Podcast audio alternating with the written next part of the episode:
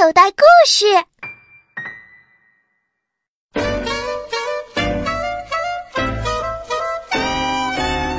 这一天，小雅要钱买糖吃。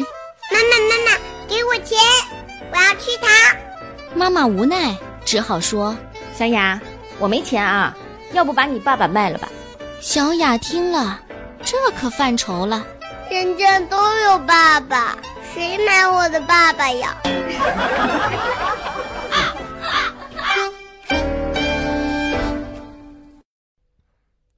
小朋友，你现在收听的内容来自口袋故事 App。